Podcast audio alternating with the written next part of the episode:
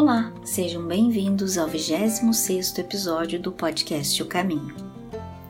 Ao refletirmos hoje sobre o capítulo 12 do livro Caminho, Verdade e Vida, nos deparamos com a importante questão da educação, que, diga-se de passagem, nestes últimos tempos, tão relegada a um plano absolutamente secundário. E neste particular, a diretriz mor do exemplo é um fator altamente determinante, sendo o lar o local onde se faz a transferência primeira de referências às crianças, e elas assimilam por simples contato e espelhamento sentimentos, palavras, pensamentos e ações.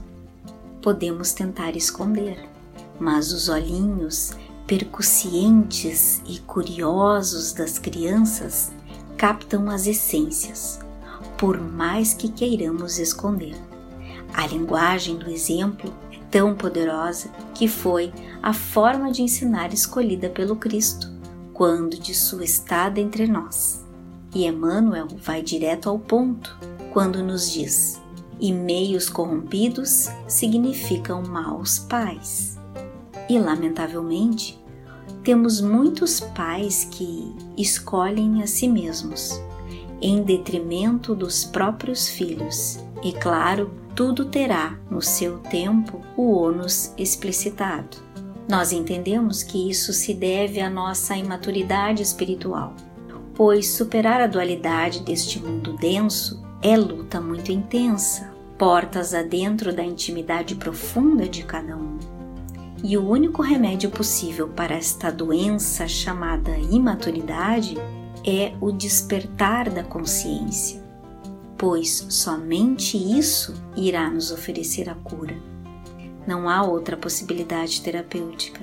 Aliás, a vida, ao nos conceder a dádiva da paternidade, está nos oferecendo uma bela oportunidade de crescimento.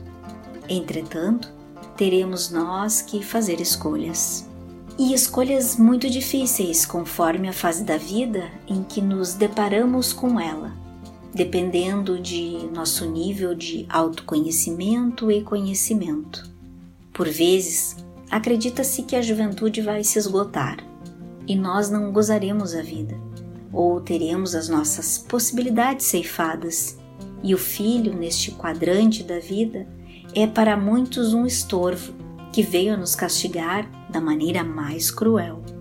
E, no entanto, é apenas a nossa forma de olhar, pois o que nos está sendo oferecido nada mais é do que uma belíssima oportunidade que muitos jovens desperdiçam de enxergar as experiências da vida por um prisma positivo, por um outro ângulo. Importantíssima conclusão do mentor ao final do capítulo, quando nos diz: Ouçamos as palavras do Cristo, e se tendes filhos na terra, guardai a declaração do Mestre como advertência. E repetimos nós: nenhuma linguagem é mais eficiente da que a do exemplo. Portanto, tende cuidado com aquilo que exemplificas. No caminho do teu comportamento especialmente dentro da tua intimidade familiar. Fiquem agora com o comentário de Joaquim Marquício. Olá a todos, nosso abraço, nossa alegria, nosso prazer sempre de estarmos juntos, refletindo e derramando um pouco de sentimento, de emoção em cima das palavras do Cristo, que em essência é tudo isso, é vida. Então, nos cai hoje o capítulo 12 do Caminho à Verdade e Vida, que tem por título Educação no Lar. E o salmo, que é de Jesus, assim nos diz: Vós fazeis o que também vistes junto de vosso Pai. João, versículo 8 a 38. E Emmanuel assim tece considerações relativamente a este salmo.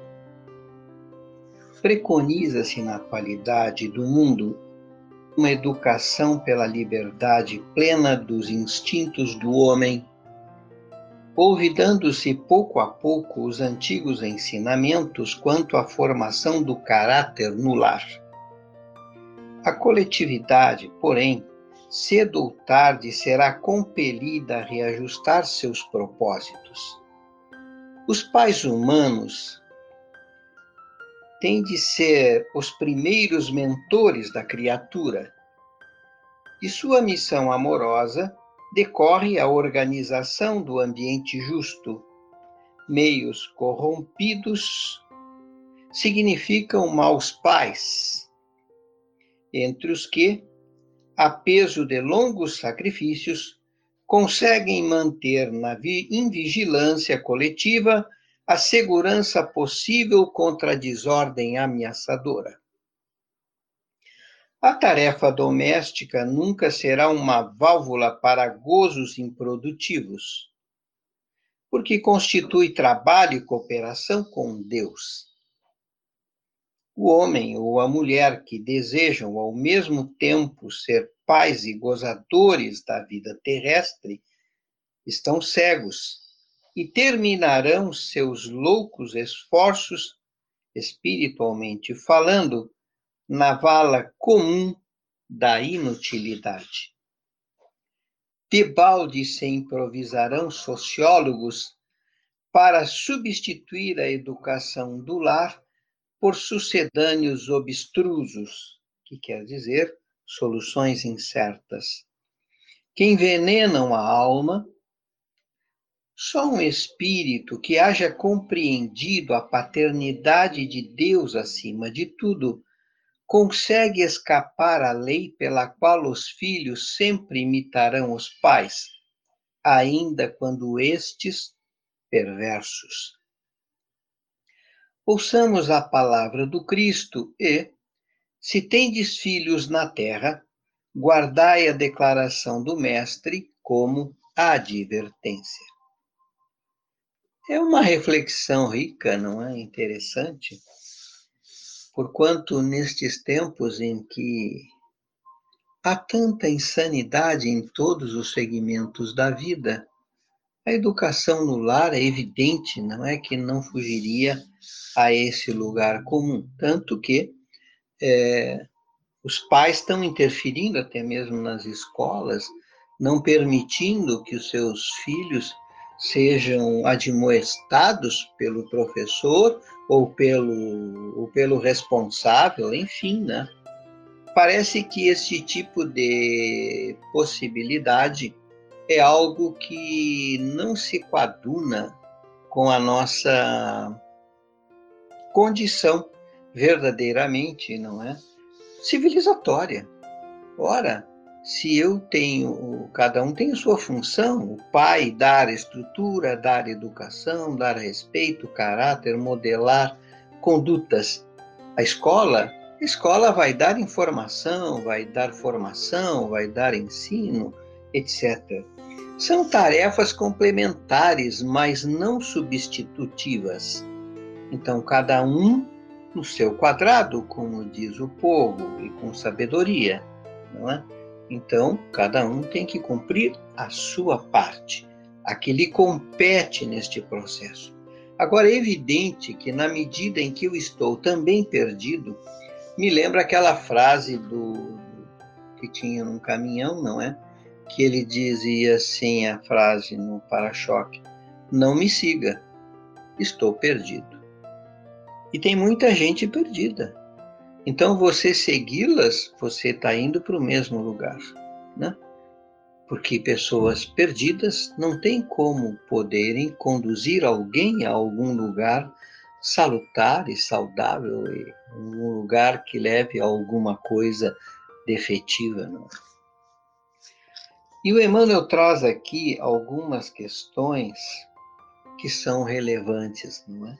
Eu começaria com, com a frase que ele diz assim: o homem ou a mulher que desejam ao mesmo tempo ser pais e gozadores da vida terrestre estão cegos e terminarão seus loucos esforços, espiritualmente falando, na vala comum da inutilidade.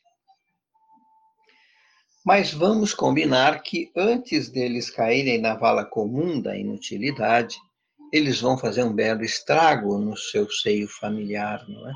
Porque eles vão influenciar as mentes das crianças, eles vão direcionar essas mentes, eles vão, salvo se, e aí o Emmanuel faz uma ressalva lá na frente, não é?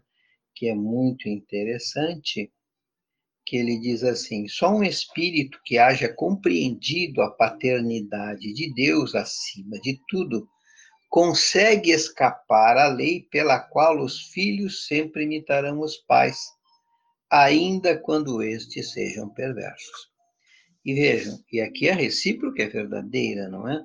Eu posso ter filhos perversos e pais muito bem orientados com consciência de Deus, e eu posso ter pais mal orientados e filhos com consciência de Deus.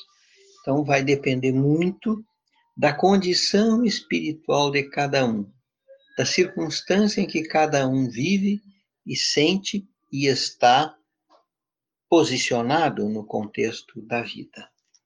Porque é importante que nós tenhamos clareza quanto à nossa parte neste processo, para que nós equalizemos a nossa posição enquanto criaturas conscientes. Eu sempre tenho comigo o axioma do, do André Luiz, que diz assim: quem faz o que pode não está obrigado a mais.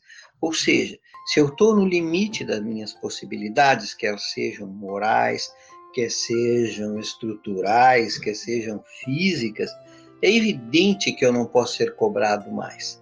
Eu vou no meu limite. É o que eu posso oferecer, é o que posso dar de mim. Então, se eu dou no meu limite, se eu esgoto todas as minhas possibilidades possíveis, é óbvio, gente, é óbvio que a vida considera e releva e vai sempre nos criar alternativas no contexto da vida e dos caminhos que as coisas vão ser conduzidas. Quantos pais foram salvaguardas, não é, dos seus filhos? Salvaguardas no seu sentido moral e estrutural. E quantos pais foram também o contrário, né? foram uma péssima referência. E quantos filhos não têm vergonha dos seus próprios pais em função da sua conduta, do seu comportamento, das suas escolhas?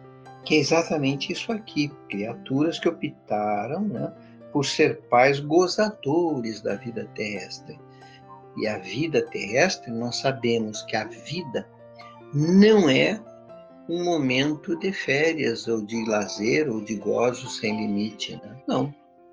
A vida é, antes de mais nada, uma escola de profundo e intenso aprendizado.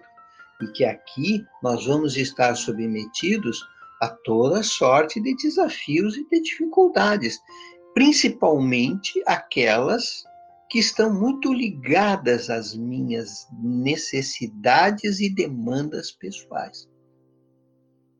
Então, este ponto nós temos que ter muito claro diante da gente, de que a vida não é recreio, ela é exercício, ela é esforço, ela é trabalho, e ela é redenção, ela é possibilidade, ela é construção, ela é um infinito, desde que eu tenha a noção e a consciência do que é que nós estamos falando.